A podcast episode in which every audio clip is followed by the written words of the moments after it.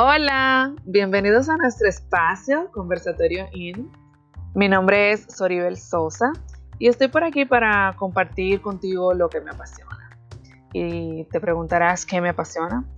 Pues a mí me encanta comunicar, me encanta hablar de crecimiento, me encanta el liderazgo.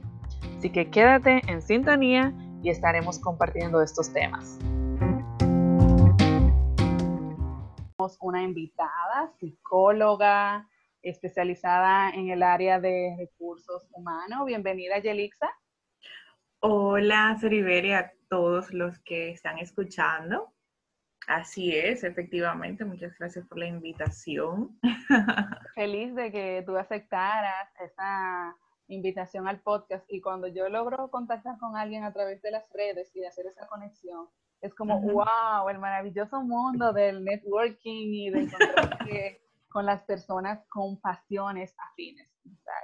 gracias por, por, decir que sí y venir aquí a compartir con la comunidad de conversatorio en, en lo que te dedicas y a poner a, tu ser, a, y a, poner a, a disposición de la comunidad tus servicios. Claro que sí. Para mí realmente esto que yo hago es algo con lo que yo me identifico 100% porque yo lo viví. O sea, y, cuando yo em, tengo una asesoría con un candidato, yo me identifico y me veo en él porque yo pasé por eso. Y basado en eso y en la experiencia que yo tengo dentro de lo que es reclutamiento per se, porque realmente es, esa es mi área de expertise, el, el reclutamiento, porque hay varios subsistemas y la gente tiende a confundir reclutamiento como todo el departamento de recursos humanos y realmente no es así. Reclutamiento y selección es una parte, o sea, un subsistema, como se le llama, de lo que es recursos humanos como tal. Y yo me enfoqué en esa área de reclutamiento. Incluso me gustaba, creo que desde que yo estaba en el bachiller, no sé por qué me llamaba mucho la atención, sí, yo, yo cuando... Eh, estaba en cuarto de bachiller, si no mal recuerdo, em, yo me preguntaban qué yo quería estudiar y yo psicología. Ah, sí, pero sí, sí, de verdad, yo lo, lo, recuerdo, nunca como dudé, siempre estuve firme con lo que quería estudiar, porque yo tengo cierto, cierta habilidad en sentido de, me gusta leer las personas no se asusten, ¿eh? no, leerlas en el sentido de interpretar sus emociones. Y, de hecho me gustaba, yo quería ser especialista en psicología forense, que justo la psicología forense se trata de, toda la parte, se trabaja con criminalística en, la parte con, con, los, eh, ¿cómo se dice? Con los acusados y con los no acusados. Entonces, eh, me quedé con eso. Yo quiero ser psicóloga con especialidad en psicología forense.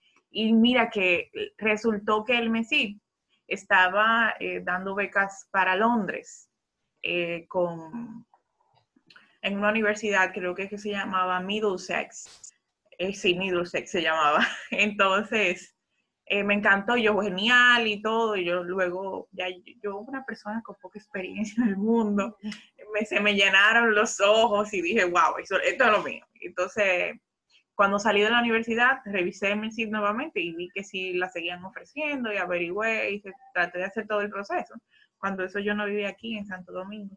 Eh, pero luego, como dicen eh, en, en, en, el, en los pueblos, me tumbaron los palitos, señores, porque eh, averigüe y realmente la beca no es una beca que te cubre todo como tal, sino que hay ciertas cosas que tú debes de suplirte por ti misma y tuve y yo tengo eh, colegas, y compañeros y amigos también que se fueron a España con becas y todo eso y me dijeron que no realmente no es lo que se pinta, o sea, tú tienes que pagarte tu estadía por tres meses y, un montón de cosas que al final yo dije no, no se va a poder. Hay que planificarlo. Sí, porque es que en Londres, por ejemplo, la moneda es libra esterlina y es la moneda más cara. Entonces, me entristecí mucho porque no pude hacer eso que yo quería, pero gracias a Dios sí a algo muy parecido, que era la parte de psicometría que se utiliza en reclutamiento y selección, que sí ya la desempeñé en esa parte. Cuando el candidato tiene una entrevista, pues ustedes saben y quizás no, que se, evalúa eh, sus diferentes eh, eh, habilidades, cualidades e inteligencias para un puesto específico que tienen diferentes requerimientos. Y pues entonces yo me dediqué al reclutamiento, que iba de la mano, porque incluso, Soribel, no sé si tú sabías, si los que escuchan, los psicólogos forenses se utilizan para reclutamiento. Increíble. Sí se utilizan y son ya un muy alto nivel. Eh, creo que aquí no hay, en, República Dominicana, creo dentro de mi ignorancia, si hay alguno me dejan saber, pero sí se Para que te cojas una mentoría con, con, ellos y te entres ahí en ese mundito que te apasiona también. Que realmente tienen en común, en común, no es que una cosa es totalmente divorciada de la otra, al final la base es el comportamiento, la conducta humana, de, descubrir cuáles son esas habilidades, de qué es capaz la persona. A mí me encanta la psicología sí, sí, entonces, entonces sí, yo luego eh, conocí más y me quedé en reclutamiento con la esperanza de algún día poder hacer mi especialidad en psicología forense. Claro, nada más hay que trabajar en ello, hay que, hay que visualizar lo que uno quiere y trabajar en ello. Así que yo espero que en ese presupuesto tuyo ese, ese acá de, maestría y, todo eso, y que tengas identificado dónde la quieres hacer, porque tiene que tener claro para, para conseguir.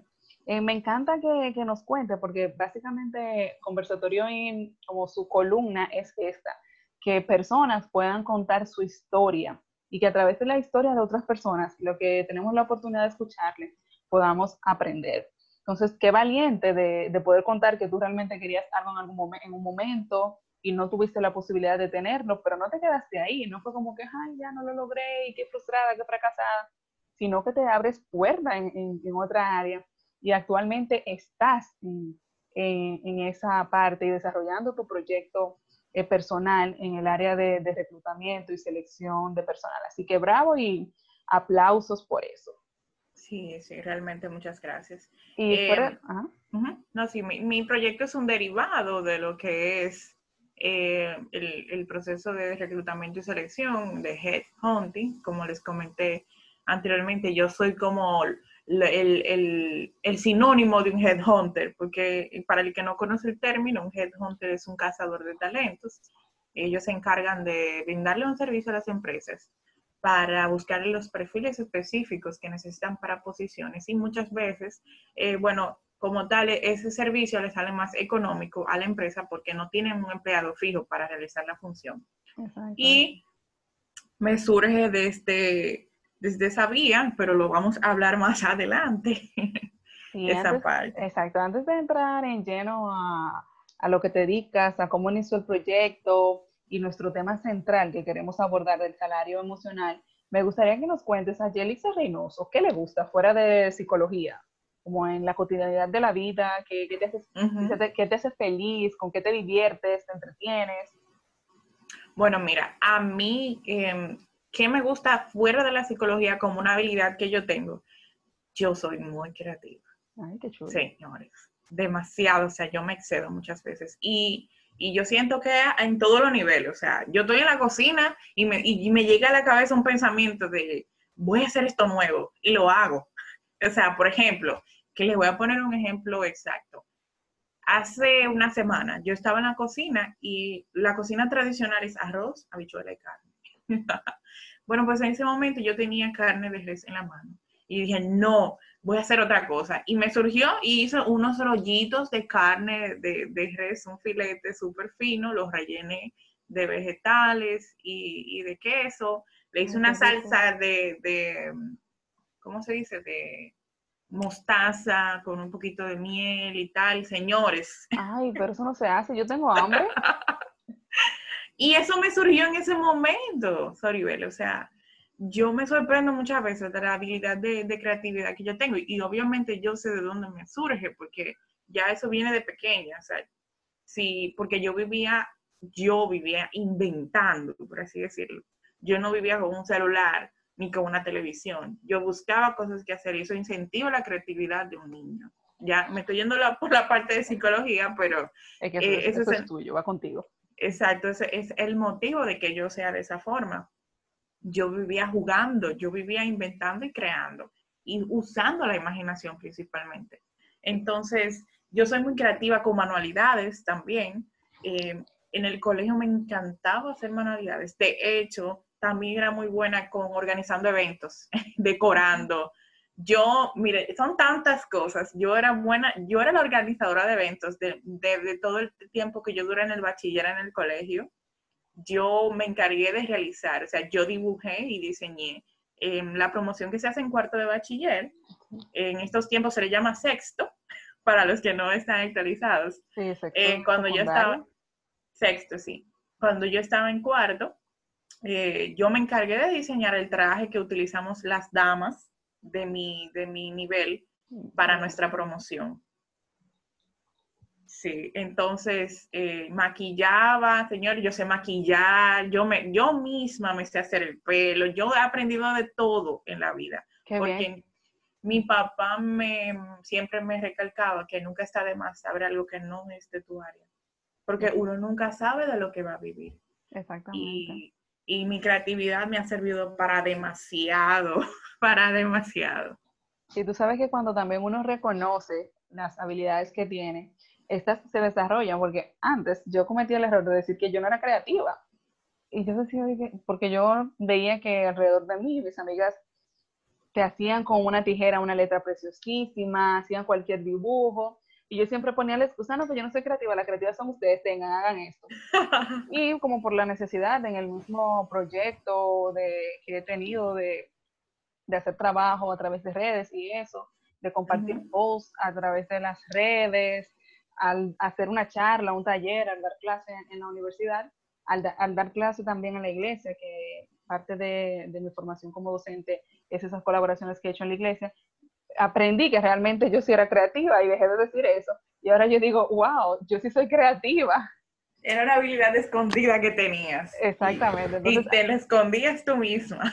Así que cualquiera que diga por ahí que no es creativo, que se saque eso de la cabeza y que empiece a ver las facilidades que tiene con la mano, que a lo mejor no se te da perfecto como a otra persona, pero, la práctica hace el maestro. Exactamente, todos tenemos ese pedacito creativo en nuestra masa encefálica, así que no, no le estemos eh, negando. Otra cosa que me, que me, gustaría saber es contar, en, conversatorio y nosotros tenemos un lema, yo tengo algo que contar, o sea que cada quien tiene una historia que contar y con la cual impactar al mundo. ¿Qué tienes tú que contarnos de tu proyecto? ¿Cómo surgió de Yelixa Reynoso de Job Hunter? Bueno, Soribel, eh, mira, te cuento. Cuando yo recién vine a vivir para acá, para Santo Domingo, eh, yo hice todo un proceso, pues que donde yo, la ciudad de yo vivía era un poquito complicado, ¿sabes? Conseguir empleo y era una ciudad no tan desarrollada como Santo Domingo. Eh, para los haters, sí, no, no era tan desarrollada, pero sí lo era. ¿De, dónde, hablamos? De La Vega. Ay, pero La Vega es precioso. Mi mamá sí, sí. Ah, tu madre es de La Vega. De un campo de La Vega. Oh, ok. Luego te pregunto, ¿eh? porque eso es información privada. pero mira, sí, yo, yo soy vegana, muy orgullosa de ser vegana. Los veganos son muy buenos todos. Imagínense. Y lindos. sí. Entonces, fue un, todo un proceso porque yo recién me había graduado y era un poquito complicado conseguir empleo. Entonces, ¿qué yo hice?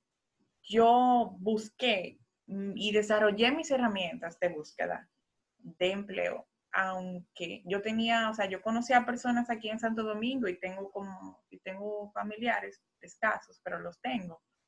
Y lo vi como una oportunidad de crecimiento y dije, no, porque no voy a crecer tanto si, lo, si, si, si me quedo aquí. Yo quería expandirme totalmente. Joven al fin, tú sabes, pero yo sigo siendo joven por si acaso. pero eh, yo decidí y me puse los pantalones, como decimos, y, desarrollé mis herramientas y comencé a buscar trabajo en Santo Domingo aplicando todo lo que podía consistir en, en mi perfil porque ya yo tenía un poquito de experiencia en reclutamiento cuando estudié en la universidad. Eh, yo estaba trabajando en una empresa donde el, el, dueño de la empresa no tenía un departamento de recursos humanos per se, sino que él tenía eh, un asistente, que era yo. Y como yo estudiaba psicología, él utilizó esa parte para que yo le ayudara a hacer los procesos de reclutamiento con los, con los candidatos que tenía su empresa. Y yo me encargaba, bueno, de lo que normalmente se hace, que es eh, publicar las vacantes, eh, crear perfiles, crear perfiles, redactarlas, en entrevista inicial, entre lo que es evaluar y todo eso. Y eso me dio un poquito de, experiencia y conocimiento para yo saber lo que podía buscar y cómo podía buscarlo y dónde podía buscarlo. Entonces desarrollé mis propias herramientas que me ayudaron. Y luego de algunos cuatro meses, increíble, ¿eh? ese fue el tiempo exacto, probablemente sí, o tres o cuatro meses, yo eh, conseguí un empleo en Santo Domingo. Eh, y me mudé, em, fue un poquito, ¿qué te digo? Un cambio muy brusco para mí, la tranquilidad de mi ciudad a Santo Domingo. De Santo Domingo. Eh, no quería decirlo así, pero el caos. No, yo, yo, soy de Santo Domingo y me encantan las ciudades, pero vamos, que las ciudades vienen con su caos. Sí, sí, sí, realmente. Entonces, sabes, yo fue un poquito en ese sentido, eh, me impactó el cambio y que, por ejemplo, allá en mi ciudad, yo, si yo quería llegar a un lugar, yo me levantaba, ¿qué? Si yo quiero llegar lugar a las 8, yo me levantaba a las siete y media. Y llegaba, y llegaba justo antes. Pero aquí es un poquito complicado, ¿sabes? Y me impactó mucho. Entonces, nada, vine a Santo Domingo porque conseguí ese empleo, me mudé sola. Señores, sola. Yo tenía 23 años. 23 años tenía ese entonces.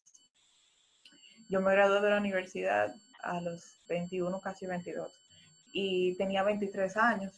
Me, me, mudé sola para Santo Domingo y hasta el día de hoy nunca he estado sin trabajo, gracias a Dios. Mm, me he sabido mantener yo sola. Señores, para el que oiga, el que está escuchando esto y crea que no, se puede. Se puede estar bajo la falda de la mamá o del papá es, chulísimo, señores, pero más chulo es cuando usted se independiza. Hay ciertas cosas... ¿Sí? Yo tengo 28 y sigo en, casa, ¿eh? Es bueno vivir con papá y mamá. no, no, no, pero lo digo, obviamente... No, no, mentira, yo, sí. Yo no discrimino, ¿tú entiendes? Yo lo hice porque yo quería sacar adelante a mi familia. Mm, y, y, somos mi mamá, mi hermana y yo, ¿entiendes? Sí. Entonces, eh, lo hice y, yo me di cuenta que no es fácil. O sea, en el sentido de que no es una cosita como que de, tú estás aquí, mañana estás aquí. No, no, no, tú tienes que esforzarte. Pero eh, yo no estoy discriminando con esto a quien viva con su madre y su padre, porque al final es una decisión de cada quien. Pero para mí, para mí fue, fue una experiencia que me aportó y hoy en día me sigue aportando. Entonces, eh, yo conseguí mi trabajo, ¿sabes? Me ofrecieron un puesto ya en el área de reclutamiento. Yo soy bilingüe, entonces en ese momento me ofrecieron un puesto en una zona franca donde me iban a mover a reclutamiento. Pero el tiempo en el que yo estuve allá nunca pasó. O sea, no me, no me movieron. Y resulta que Dios es grande, ¿sabes? Y yo estando en, ese trabajo, me llamaron para otro de exactamente lo que yo quería. Lo que tú querías. Sí, exactamente. Eh, fue una consultoría de, reclutamiento de recursos humanos. Y, luego de ahí, entonces yo estuve eh, en, trabajando en la consultoría y luego me llegó otro trabajo mucho mejor. Pero, ¿qué pasa? El trabajo no me llegaba solo, Toribel. Hay que salirlo a buscar, claro. Yo, buscar trabajo señores, es un trabajo, literalmente. Y para yo eso siempre... Elixa. Exacto. Y yo siempre eh, les comento a mis clientes que esa parte hago énfasis en que no, no te vas a sentar y te va a llegar si tú no le caes atrás. O sea, entonces luego de toda esta situación que yo tuve, yo dije, pero yo tengo la experiencia suficiente para yo asesorar a las personas porque yo no, o sea, no, no lo veo posible que alguien con un buen perfil no, no sepa conseguir un buen trabajo solo porque no sabe, no tiene un plan de empleabilidad. ¿Y qué yo hice? Bueno, yo comencé a desarrollar mis servicios, comencé a trabajarlos, pero lo hacía solamente con personas allegadas. Mis servicios Job Hunting, que es como el nombre que yo trato de innovar, porque no, o sea, no hay una persona que le llame a sus servicios como yo lo hago actualmente. Y, lo que engloba el Job Hunting es todo un plan de empleabilidad que yo creé para mis clientes. Entonces, en ese sentido, yo comencé a desarrollar y comencé a probar y a trabajar con, con personas cercanas a mí eh, y vi que estaba dando resultados los procesos que yo utilizaba, eh, que conseguían empleo. Entonces, eh, decidí, decidí lanzarme. Yo tengo un proyecto aparte con, con una socia que tengo que es algo ya meramente de reclutamiento, de outsourcing, de reclutamiento con empresas. Pero esta parte en la que yo me enfoco eh, la de reclutamiento, yo me lancé eh, hace un, año. Yo tengo el proyecto, pero no lo, no lo había em, desligado de la consultoría que yo tengo de reclutamiento y lo desligué en su totalidad y entonces me enfoqué en esta parte y lo otro pues lo trabajo con la consultoría. Y, así nace lo que es eh, Job Hunter, de, la necesidad que, en que yo me vi y que yo sentí cuando yo también era reclutadora, yo veía cosas que yo decía, pero no es posible. o sea, es algo como para mí era como tan lógico, ¿tú entiendes? Pero hay gente que no lo ve, ¿y por qué no lo ven? No es Porque yo sí lo vi. no es posible que una persona te mande un currículum y que el correo electrónico, sus nombres estén en minúscula. O sea, ¿qué presentación usted está dando? Sí, sí. o sea, yo no quería decirlo del CV, pero me llevaste, lo voy a tener que no, hacer. Es que yo también trabajo eso y yo digo, pero Dios mío, ¿y, y cómo es? No, no, no. Déjame, sigue. Entonces, eh, yo decidí crear esas herramientas porque en ese caso, como bien pones el ejemplo, en el caso de los currículums, yo decía, pero Dios mío, ¿cómo tú le pones una foto así a un currículum? Y mira que yo no lo critico porque, no lo critico despectivamente, porque yo entiendo que muchas personas desconocen de lo que, lo que representa el currículum como tal. Totalmente lo desconocen. Y por eso es que yo decidí hacer eh, eh, esta, eh, este servicio, porque hay cosas que yo hago con, con personas que se me acercan o sea, no, no, no todo lo que yo hago es un servicio pagado, ¿entiendes? Hay personas que se me acercan y yo, pues, porque no me, no me, no me cuesta nada ayudarte, porque yo también hubiese querido que alguien me ayudara y que alguien me, me dijera lo que yo sé hoy en día. Sí, claro. Pero no, no lo tuve, lamentablemente no lo tuve. Yo tengo... Y, ¿Eh? Perdón, sí. Entonces no, no, no, no conseguí nunca a nadie que me guiara, que me diera los pasos, que me dijera, mira, eso no está bien, trata de mejorarlo, cómo lo mejoramos, alguien que me acompañara en el proceso de búsqueda, porque, oye, Soribel, el proceso de búsqueda de empleo es un proceso emocional en su totalidad. Definitivamente. O sea, va a depender de tu autoestima, de que, de, de que tú no te dejes eh, caer. O sea, es, es, todo un proceso emocional, hay que ser resiliente, hay que tener fuerza de voluntad. Y, y si tú no tienes una persona digamos que fuera de, que tu familia, una persona de, allegada, que, te, que esté ahí contigo para darte fuerzas y ayudarte emocionalmente, entonces realmente te puedes caer fácil, no, no tienes una orientación, no tienes un, un camino para llevar. Y basado en todo eso, entonces yo decidí, y yo, conchale, ¿por qué no? Déjame lanzarme. Yo quiero ayudar a la gente porque yo hubiese querido tener la ayuda que hoy en día yo soy para, mis, para mi comunidad, para mis seguidores.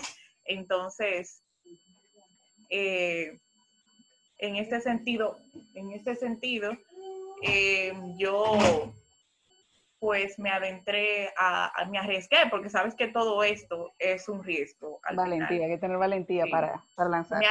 y a veces tú quieres como que dejarlo caer, pero entonces te cuesta un sacrificio y, y, tú dices, no, no vale la pena, yo sé que puedo, yo tengo mis herramientas, yo me siento segura del servicio que yo brindo de, y que es algo que me nace con amor. O sea, si, si tú te fijas, mis clientes me adoran.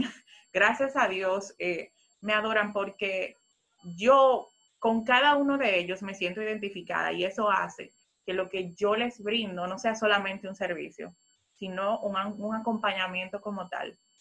Que no vean como que yo soy una persona que simplemente está ahí para venderles algo, sino que yo te aporto emocional y profesionalmente. Excelente. Y de ahí nace, bueno, pues soy Job Hunter. Excelente. Mira, que, que aclarar que no me reía ahorita por cómo las personas presentan el currículum, porque de hecho yo tengo tres eh, currículum, o sea, como en el trayectorio. Uno lo va cada vez que lo actualiza y eso, pero yo tengo tres diseños.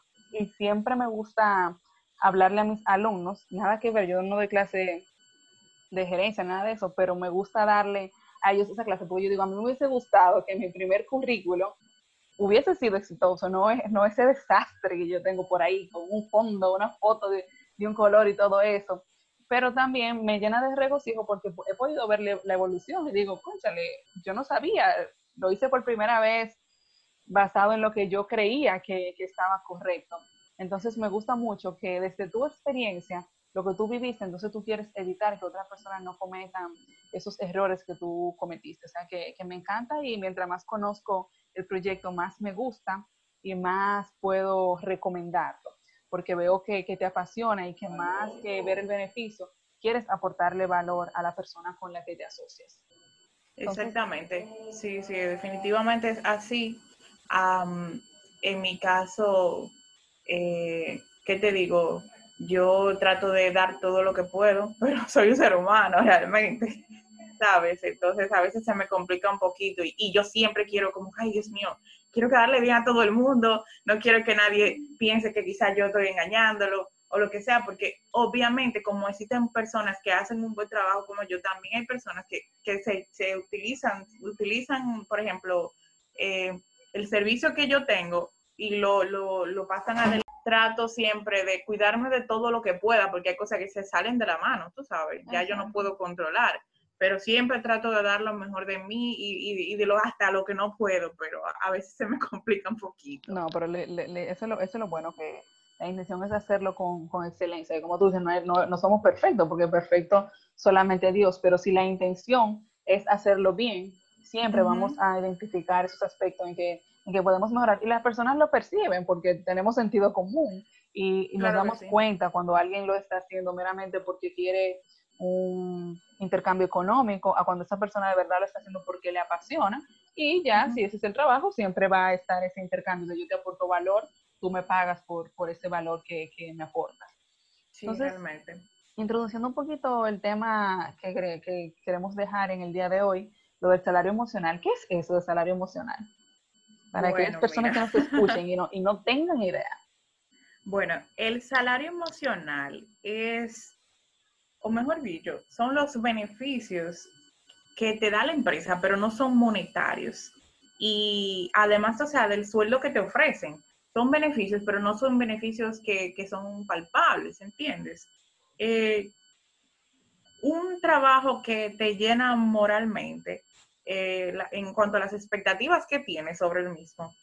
Y, hace que, que, en un futuro tú te sigas visualizando dentro de la empresa, porque esas, esos beneficios que te da la misma no, no es solamente aparte de lo monetario, no te llenan. O sea, aparte de que tu salario te llena, los beneficios y el salario emocional, que es nuestro tema, también te complementan y muchas veces puede darse el caso, yo no quiero decir que siempre es así, porque siempre aparece una persona que dice, pero no es así. Pero no quiero decir que es así en su totalidad, pero puede aparecer una persona que diga que, que se siente bien con el sueldo que tenga, aunque un poco bajito, porque los demás beneficios que le ofrece a la empresa le llenan en su totalidad. O sea, se sienten totalmente fundidos con la estructura organizacional que tiene la empresa.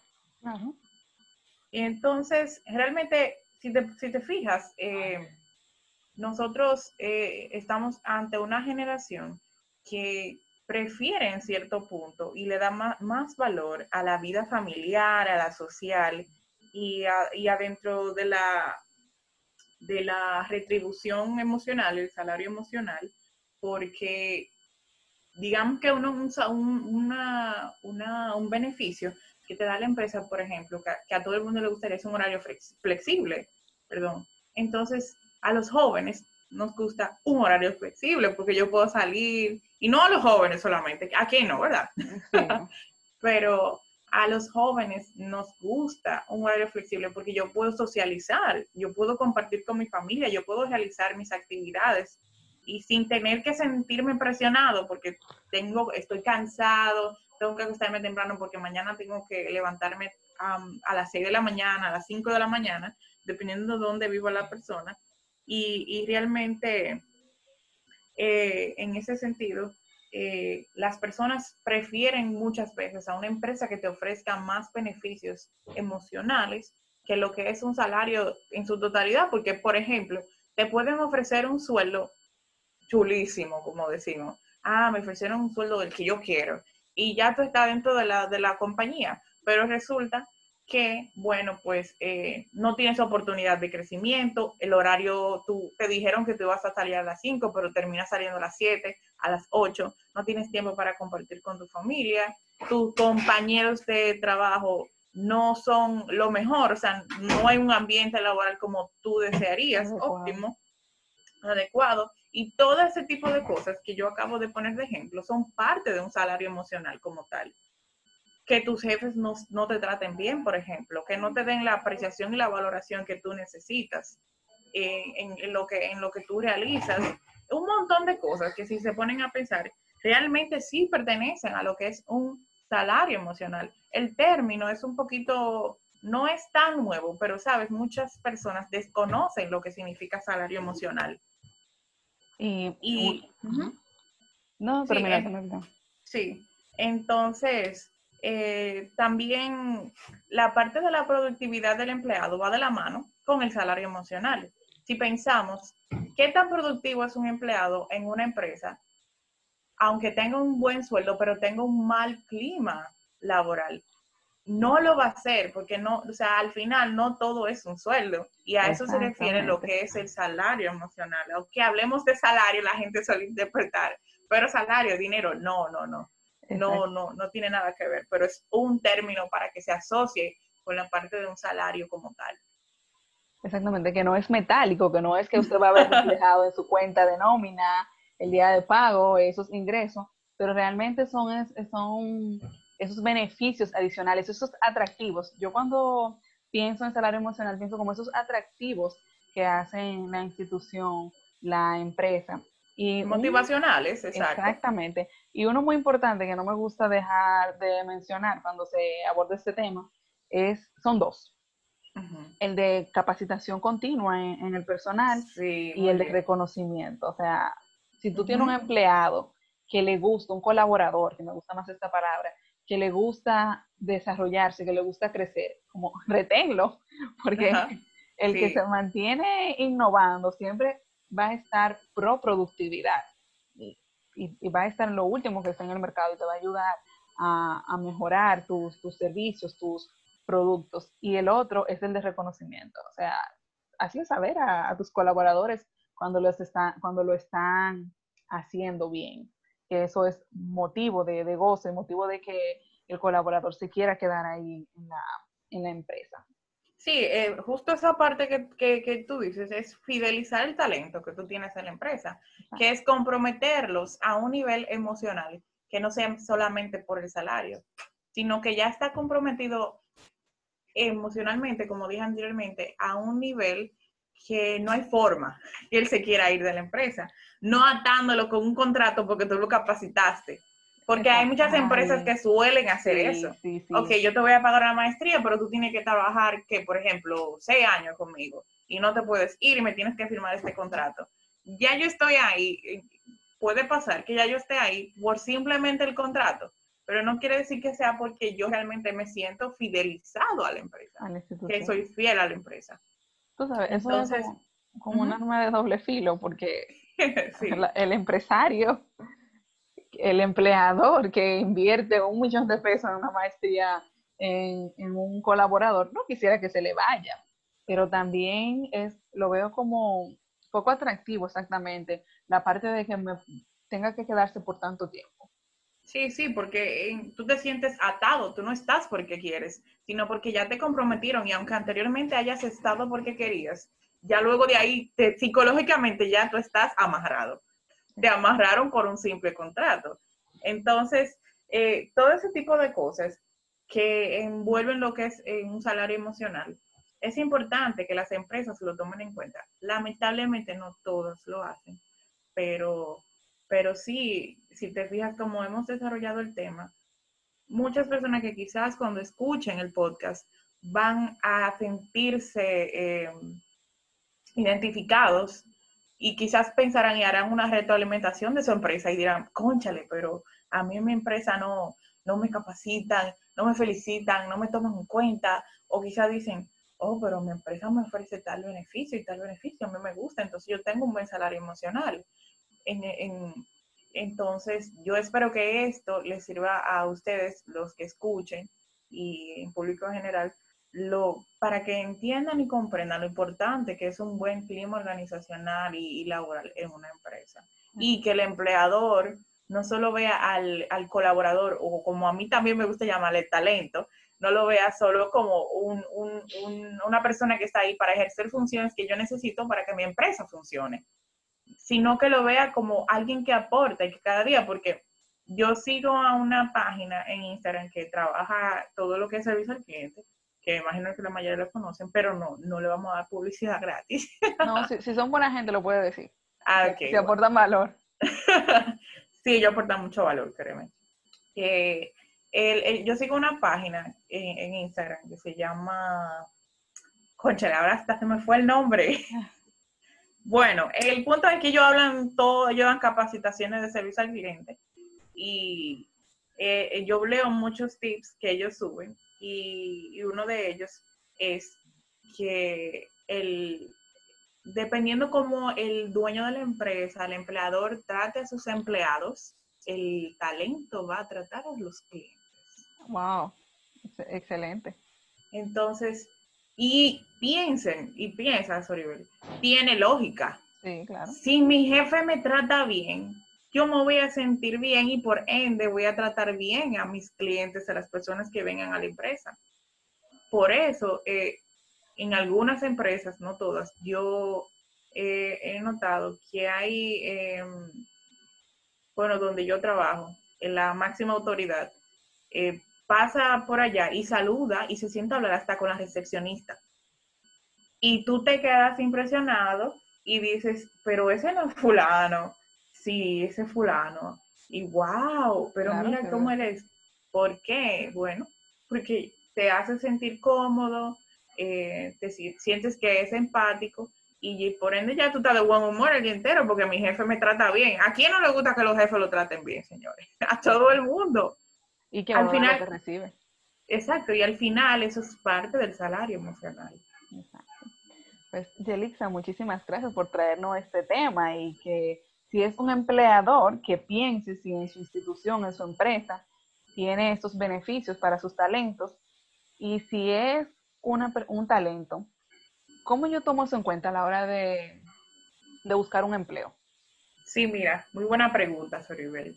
Eh, justo cuando, con, con mis clientes, cuando yo les brindo asesoría de empleabilidad, yo les comento, mira, cuando tú tengas una entrevista, hay una parte que yo trabajo la trabajo tanto en el plan, pero también si una persona desea el servicio de forma individual, es el refinamiento de entrevistas laborales. O sea, yo te evalúo, te entrevisto, ¿verdad? Como si tú estuvieras aplicando una posición. Entonces yo te evalúo y luego trabajamos en la mejoría de los puntos débiles que tú tienes. Em, y yo siempre les hago énfasis, dos cosas. Hay un momento en que el empleador siempre te dice, perdón, el reclutador te dice, ¿tienes alguna pregunta? Eso sucede mayormente al final de la entrevista. ¿Tienes alguna pregunta? Señores, por favor, por lo menos pregunten de qué color es el logo de la empresa. No, mentira, eso no, eso no lo pregunten, se supone que ustedes debieron haberlo investigado. Sí. eh, pregunten algo, pero por favor, algo con sentido, porque eso le quiere decir al reclutador que usted está interesado en la empresa. Y una de las cosas... Perdón, pero no pregunten cuánto me van a pagar en este momento. No, no, no, tampoco.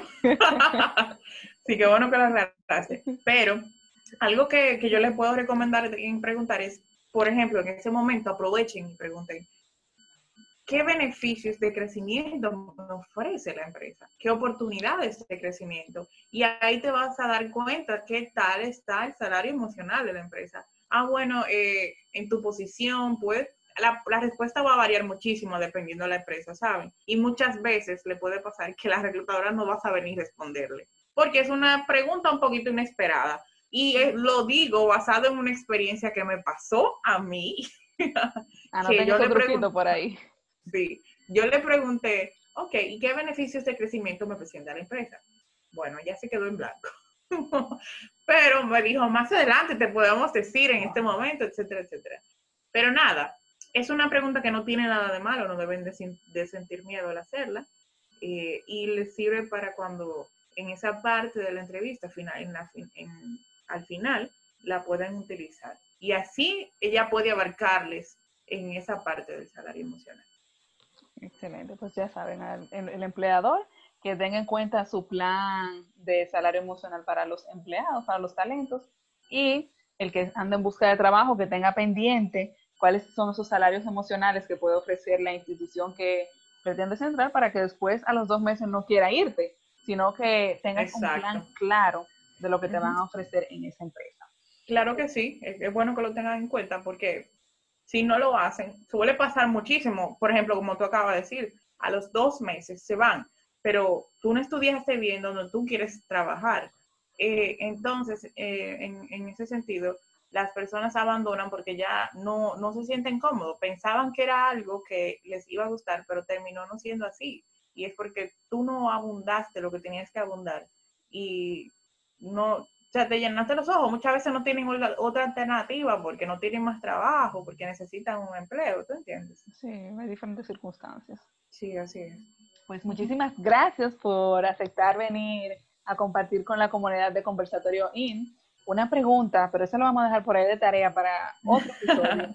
¿Cuándo preguntar cuánto me van a pagar? ¿En qué momento? Y si se puede hacer esa pregunta, que es uno de esos ganchos en las entrevistas de esas preguntas handicap, de esa pregunta de que no la haga, de que sí la hace, que siempre están en ese dilema. Es una pregunta que abarca mucho, ¿eh? Créeme. Y es la pregunta, el final, el filtro. Sí. Como dicen, tú sabes que la universidad dicen que hay un profesor que es el filtro. bueno, pues eso pasa con esa pregunta. Eh, eh, eh, varía muchísimo, mira, increíble. Pero sí la podemos dejar para otro podcast, que nos iríamos una hora entera hablando de hablando De Aunque desde mi punto de vista, yo soy de la pro publicar desde que uno pone el anuncio cuánto va a pagar. Sí, tú sabes que es una cuestión de manejo de presupuesto y, la empresa decide o no publicarla dependiendo de lo que ande buscando, ¿sabes? Y de cómo, de que tenga estipulado para ese presupuesto. Pero ya es una idea, ya sabes, no, puedo hablar más. Exacto, dejamos por ahí esa tarea. Pues Yelixa, para finalizar, me gustaría que nos compartas tus contactos, dónde pueden buscar tus servicios y algún mensaje final, alguna recomendación para mejorar la empleabilidad. Claro que sí. Eh, bueno, mi, mi contacto pueden seguirme en Instagram, arroba soy job hunter, se escribe soy hope hunter porque suele pasar la pronunciación. Se escribe S-O-Y-J-B-H-U-N-T-E-R. Soy Job Hunter. En inglés. Exacto, en inglés. Eh, también pueden escribirme a mi correo electrónico, igualmente, soy jobhunter.gmail.com y pueden contactarme. Yo tengo Linktree en mi, en mi perfil de Instagram donde están mis servicios. Usted le da clic, en el formulario de Google Forms están todos mis servicios. Eh, también pueden escribirme a mi WhatsApp que está en mi botón de contacto del, del usuario de Instagram, soy Job Hunter. Y bueno, un mensaje final es que, por favor, increíble cómo leer se aplica a todas las áreas. Leer, señores, o sea, sí, leer se aplica a medicina, a psicología, a recursos humanos. Leer se aplica a todo. Y mientras más usted lee, más se nutre. Así es. Entiendo que es un poquito tedioso muchas veces leer y por eso existen los podcasts. Si usted no quiere leer un contenido, bueno, pues escúchelo. Y están los audiolibros. Escuchen también los audiolibros. Y, pero no hay cosa en la vida que a mí me haya servido más que todo lo que a mí me interesa de una vez lo investigo también. Mira, mira, y sorry, para concluir, si yo veo una palabra, ya sea en inglés o en español, que yo no sé qué significa en inglés o que no sé cómo se dice, lo primero que yo hago es que lo investigo. Si yo no sé qué significa una palabra en español, lo primero que hago es que lo investigo, señores. Lean, lean. Yo, yo sé que a veces es aburrido, pero si usted le, pone empeño y se interesa y, y, se, y, se, y, es consciente de que esto le aporta, entonces le, le va a gustar. Lean. Exactamente, gracias por eso, porque leer abre la mente, leer te invita a viajar, te invita a conocer otra cultura. los beneficios de la lectura son Exactamente. Es así. me encantó esa despedida de, invitar a las personas a, que lean. Ya saben, tenemos a Yelisa Reynoso a nuestra disposición a contratar su servicio, cualquier pregunta, inquietud que tengan, ella está dispuesta a colaborar. Muchísimas gracias nueva vez y espero que no sea la última que estés aquí, que volvamos a tocar el tema de el salario, cuándo preguntar, cuánto me van a pagar. no se puede preguntar aquella misteriosa pregunta. Gracias. Sí, sí, realmente. Gracias a ti, Soribel. Un, un abrazo psicológico a todos. Cuídense mucho y lean. Lean.